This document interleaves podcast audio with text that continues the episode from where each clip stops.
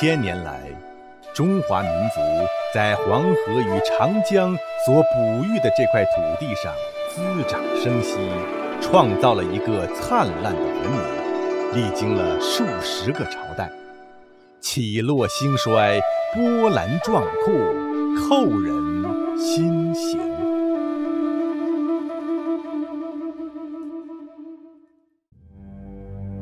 一百五十年前，一个幽灵——共产主义幽灵在欧洲出现。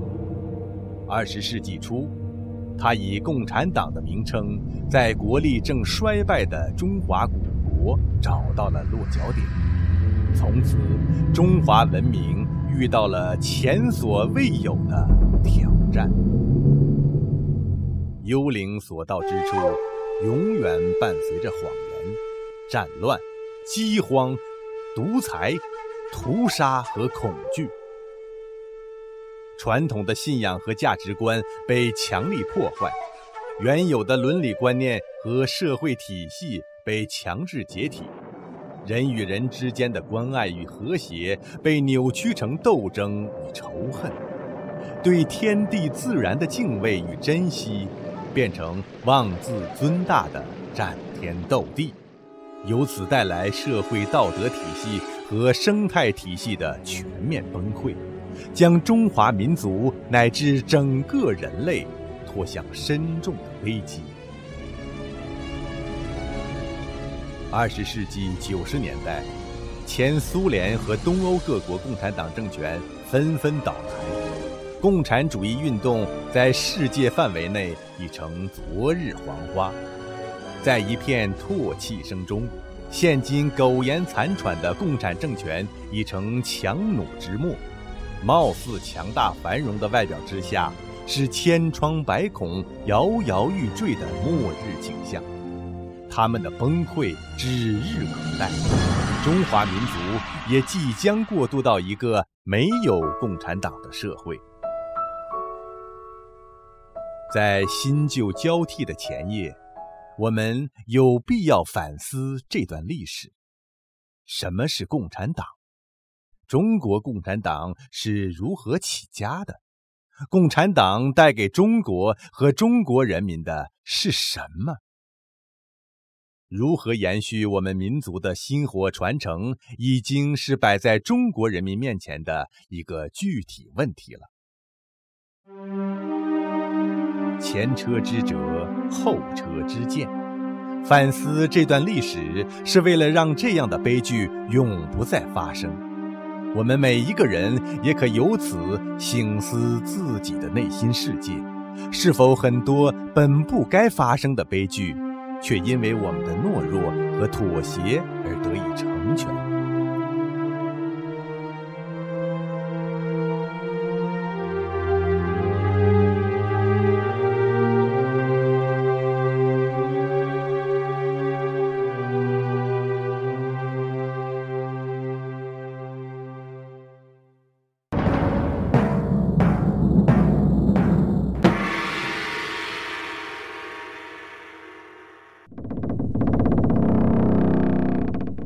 八四零年，被史界认为是中国近代史的开端，也是中国从中古世纪走向现代化的起点。从那时候起，中华文明大致经历了四波的挑战和回应。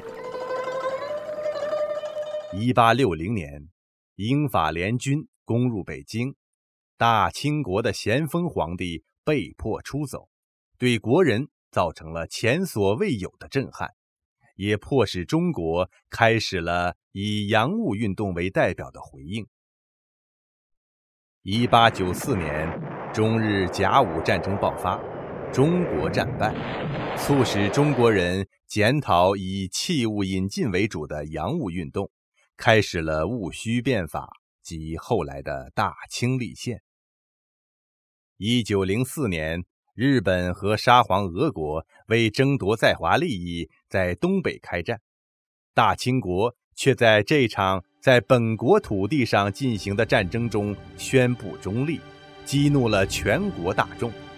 中国随后开始了更为激烈的变革，于1911年发动辛亥革命，推翻帝制，建立民国。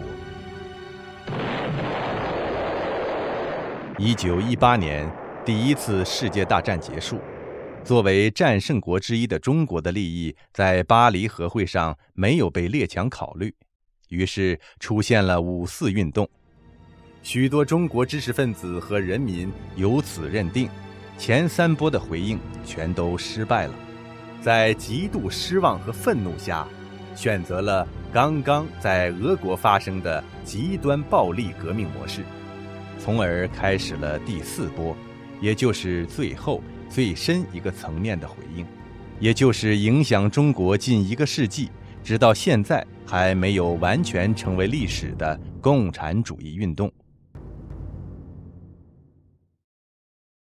共产党宣言在最后是这样结尾的：共产党人不屑于隐瞒自己的观点和意图，他们公开宣布，他们的目的只有用暴力。推翻全部现存的社会制度才能达到。暴力是共产党取得政权的手段，也是最主要的手段。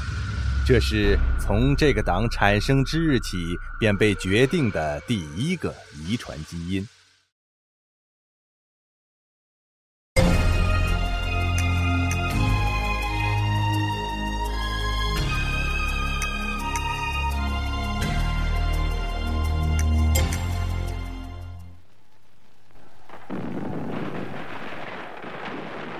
世界上第一个共产党布尔什维克，是马克思死后多年才产生的。这个共产党是在对阶级敌人实行暴力中产生，在对自己人即所谓的叛徒的暴力中维持存在的。据统计，苏联共产党在内部整肃中屠杀了两千多万间谍、叛徒和异己分子。作为由苏共控制的第三共产国际的一个支部，中国共产党自然继承了这种暴力传统。一九二七年八月，在国民政府刚刚推翻北洋军阀，即将统一中国之际，中共在江西南昌发起武装暴动，成立中华苏维埃。在一九二七年到一九三六年间的所谓。第一次国共内战时期，江西人口从两千多万下降到一千多万，奇祸之烈可见一斑。如果说在夺取政权的战争中暴力无可避免，那么世界上从来没有像共产党这样的在和平时期仍然酷爱暴力的政权。据1997年法国出版的《共产主义黑皮书》的统计数据，整个共产主义运动导致了一亿人口的非正常死亡，其中中国6500万。这个数字超过了人类两次世界大战死亡人数的总和，也超过了中华民族有史以来历朝历代非正常死亡人数的总和。在对国民实行暴力方面达到登峰造极地步的，是中国共产党所全力支持的柬埔寨红色高棉。他在一九七五年夺取政权后，居然屠杀了全国四分之一的人口，包括居住在这里的大部分华裔和华侨。但是，中共至今仍旧阻拦国际社会对红色高棉的公开审判。其目的，当然是为了继续遮掩中共在其中所起的作用和所扮演的恶劣角色。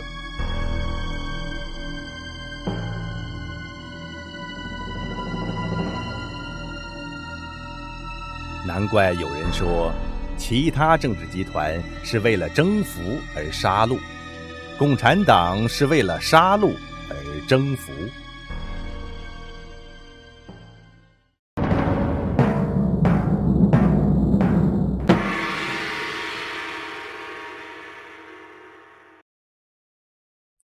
共产主义理论来源之一是进化论。达尔文从他观察到的一些现象，在1859年提出了这个试图解释人类起源的假说理论，但是因为缺乏证据，这个理论至今在科学界仍不断受到质疑和挑战。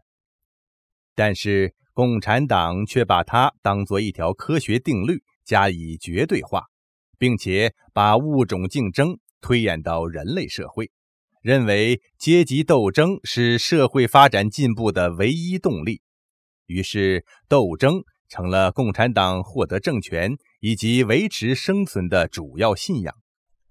毛泽东的名言“八亿人口不斗行吗”，正是这种生存逻辑的表白。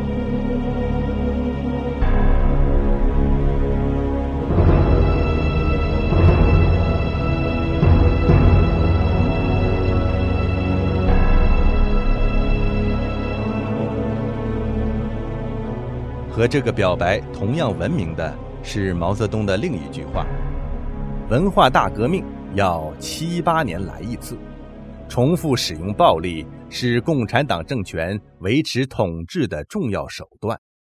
暴力的目的是制造恐惧，每一次斗争运动都是共产党的一次恐惧训练，让人民内心颤抖着屈服，以致成为恐惧的奴隶。”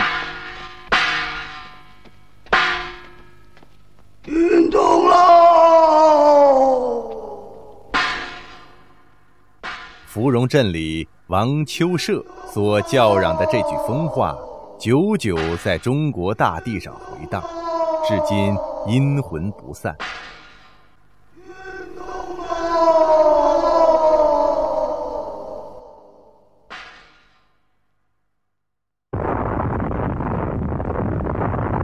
在二十一世纪的今天，恐怖主义成了文明和自由世界的敌人。但共产党的暴力恐怖以国家为载体，规模更为巨大，持续时间更为长久，成效也更为卓著。今天的中国社会，虽然以阶级斗争为纲的说法不再被提起，但生意场上不择手段的恶性竞争。以所谓中国特色和生存权为借口，对基本人权的极度蔑视，不都是那个适者生存的斗争哲学的变种和延续吗？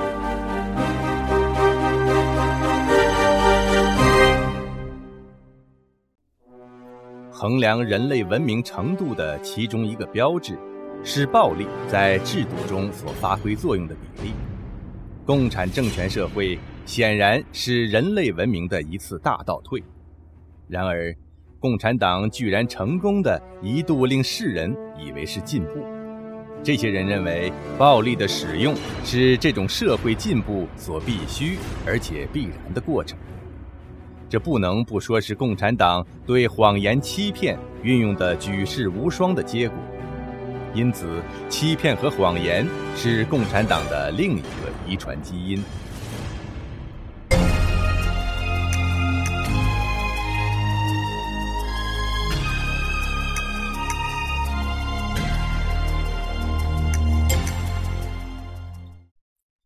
一九四七年七月四日，中共中央机关报《新华日报》发表了这样一篇社论：从年幼的时候起，我们就觉得美国是个特别可亲的国家。我们相信，这该不单因为他没有强占过中国的土地，他也没对中国发动过侵略性的战争。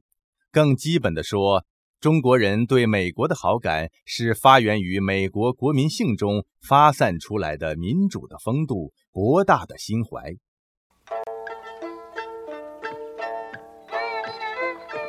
当时被围困在延安的中共正在力图博得美国的好感，以获得军事上的援助。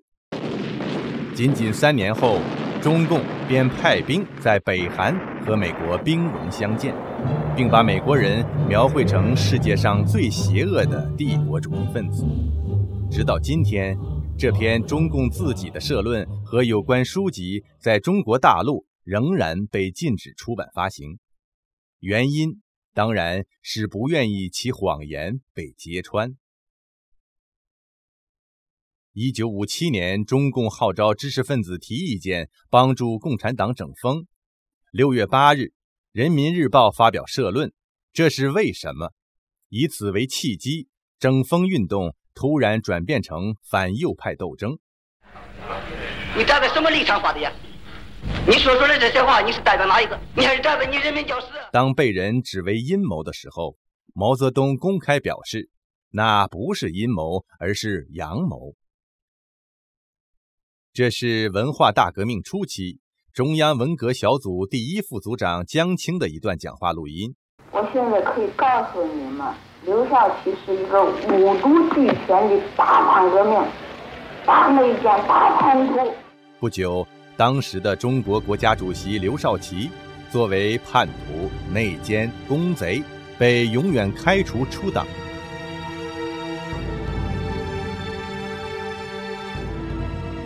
十年后，刘少奇作为伟大的无产阶级革命家、伟大的共产主义战士和伟大的马克思列宁主义者被宣布平反，但迫害过程中的详细情况仍然是研究的禁区。从三反五反到文化大革命，从六四屠杀到镇压法轮功，每次都采用了相同的欺骗手段。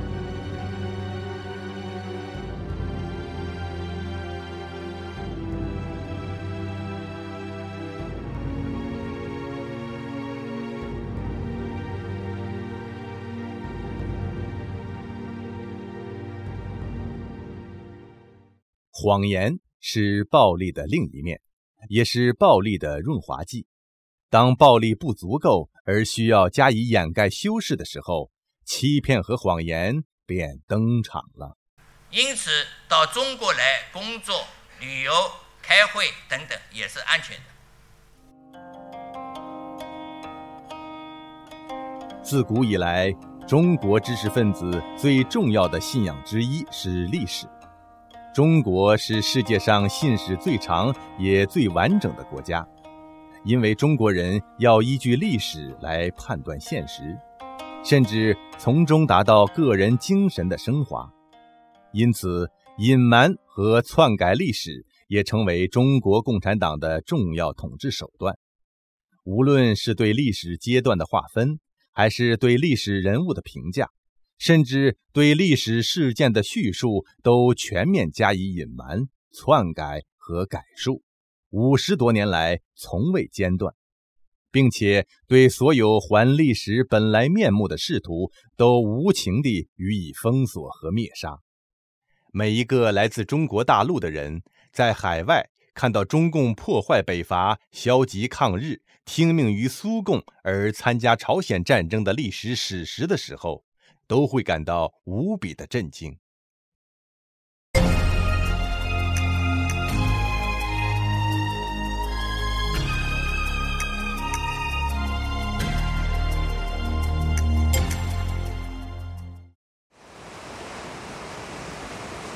西方有谚语说：“真理需要坚持，而谎言永远变化。”这句话深具启发性。中国共产党建党八十年来的十六次全国代表大会，竟对其党章修改了十六次。他的思想理论从最早的马列主义，加上毛思想，再加上邓理论，最后又有三代表，其内容可以说是相差万里，甚至背道而驰，也居然被摆在同一张神台上加以膜拜。实在是古今一大奇观。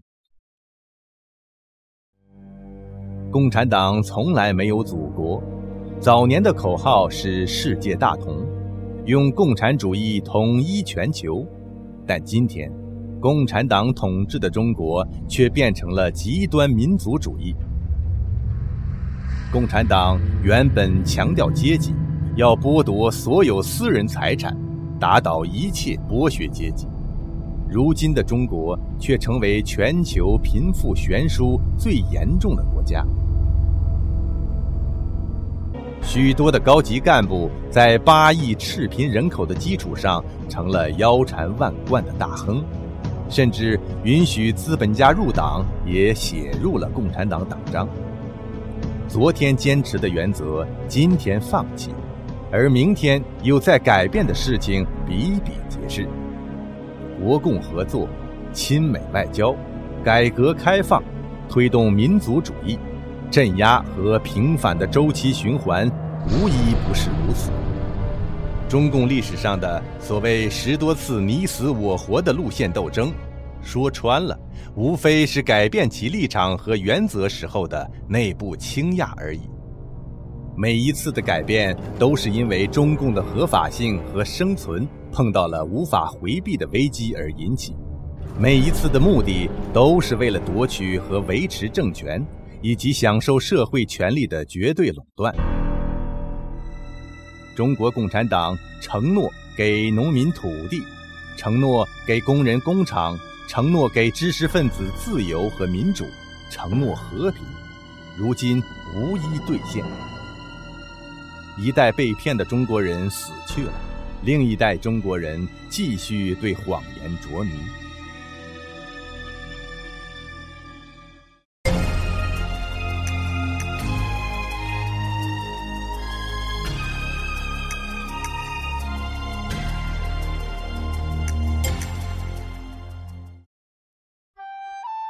在共产党政权以外的其他社会，无论如何专制和集权，社会中都有一部分的自发组织和自主成分。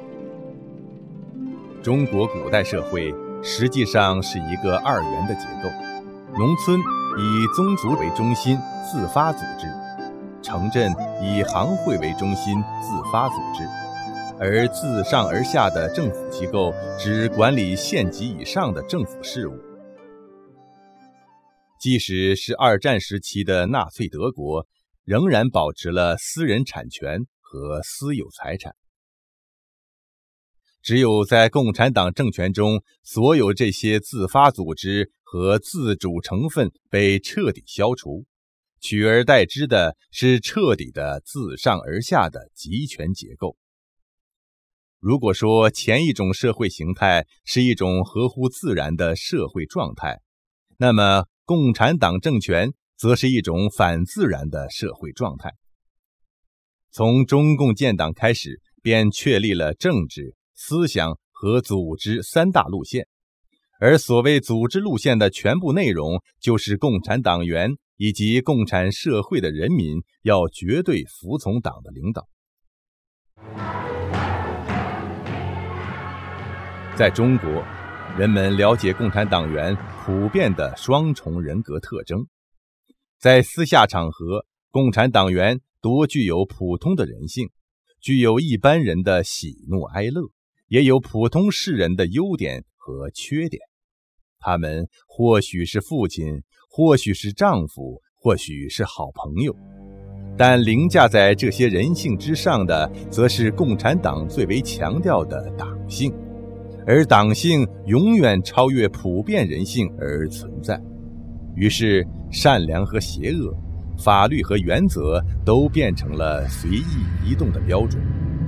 不能杀人，但党认定的敌人除外；孝敬父母，但阶级敌人父母除外；要依照宪法办事，但法轮功成员除外；仁义礼智信。但党不想或不愿意的时候除外，具有普世价值的人性和社会标准被彻底颠覆，因此共产党又是反人性、反社会的。按照马克思的话说，是彻底颠覆旧世界的上层建筑。在文化大革命期间，中国人父子相残、夫妻互斗、母女告发。和师生反目的事情普遍存在，正是党性在起作用。发生在这个戏班子里，《霸王别姬》的故事，把共产党对人性的扭曲刻画的入木三分。刀他呀！刀他！刀刀刀他！刀他！我跟他划清界限。我从此跟他划清界限了，我跟他划清必须指出的是，这种绝对服从的党性是共产党组织长期训练的结果。这种训练是从幼儿园开始的，在幼儿教育中所给出的标准答案，虽然经常不符合常识和天性，但却是获得成绩的标准。小学、中学乃至大学的政治教育中，学生学到的。是必须遵从党所给出的标准答案，否则无法合格和毕业。在今天，中共已经完全蜕变成为维护自身利益的政治集团，也已不再有共产主义的追求目标，但它的组织原则没有变化，绝对服从的党性要求没有变化。一个党员，无论他在私下对你表达了怎样的意见，但一旦作为党员表态时，必然要和组织保持一致。这个组织由下至上，最后统一到这个庞大集团金字塔的最高一点，以凌驾所有人类和人性的方式存在。一切危害或者被认为可能危害到党的人或组织，都会立即被加以清除。无论这个人是普通百姓，还是中共的高级领导人，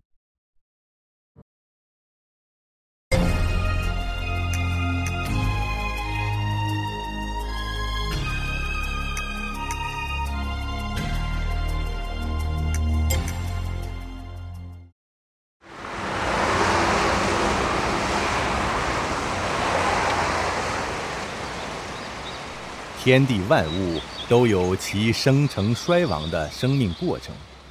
中国人讲天人合一，按照老子的说法是：人法地，地法天，天法道，道法自然。人和自然是一个连续的宇宙状态。共产党不信神，也不尊重自然万物，其著名的讲法是：与天斗，与地斗。与人斗，其乐无穷。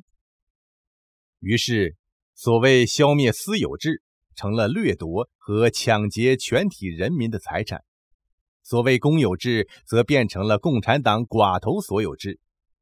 宗教信仰被强制的彻底取缔和禁止，人性和人权也受到了抑制和践踏。代替宗教的是完全欺骗人民的。共产主义大同社会的信仰，是被神化了的共产党的统治。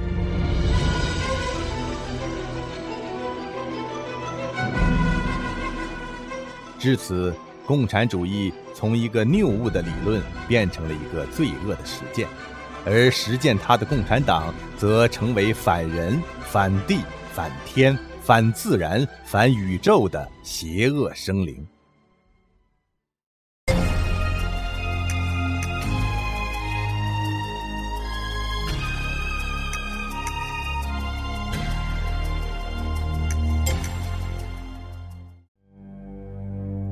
在中国，人们从来看不到党组织的财政预算，只有国家的预算、地方政府的预算、企业的预算。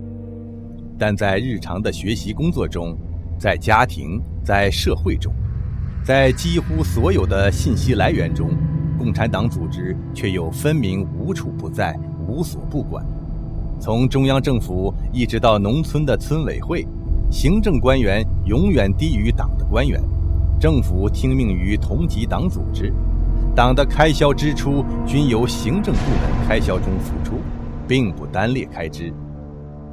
这个党就像一个巨大的邪灵附体，如影随形般的附着在中国社会的每一个单元细胞上，以它细致入微的吸血管道深入社会的每一条毛细血管，控制和操纵着社会。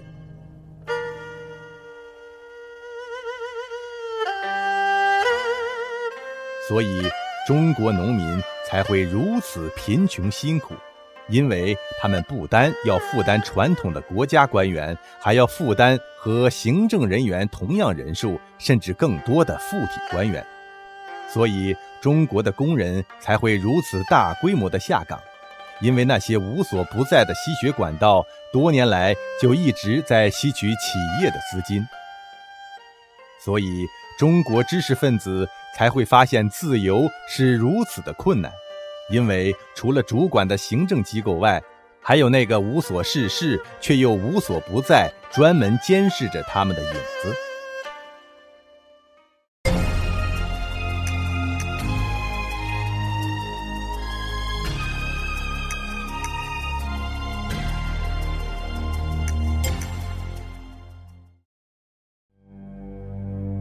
在共产党的第一份纲领性文件《共产党宣言》中，马克思这样宣布：一八四八年，一个幽灵——共产主义的幽灵，在欧洲游荡。一百年后，共产主义已经不仅仅是幽灵，而是真正有了具体的物质实相。这个幽灵在上个世纪的一百年中，如传染病般在全世界泛滥展开。屠杀了数千万人的性命，剥夺了亿万人的财产，甚至他们原本自由的精神和灵魂。这个以暴力和谎言不断变换自己外表形象的附体邪灵，近年来败相尽显，已经到了风声鹤唳的程度。他以更加疯狂的聚敛财富、制造表面繁荣、麻醉人民精神和控制权力来试图自救。但却更进一步加剧了其危机的到来。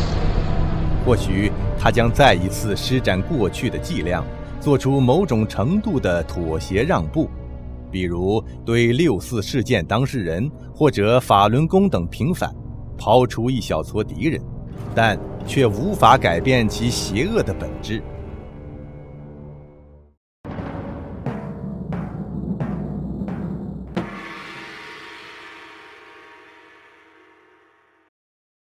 中华民族在一百多年来所面临的挑战中，从器物引进、制度改良到最后的极端暴力革命，付出了无数生命，丧失了绝大部分的文明传统。现在证明，仍然是一个失败的回应。在全民的焦急愤懑中，一个邪灵乘虚而入，最终。控制了这个世界上最后一个仍然继承古老文明的民族。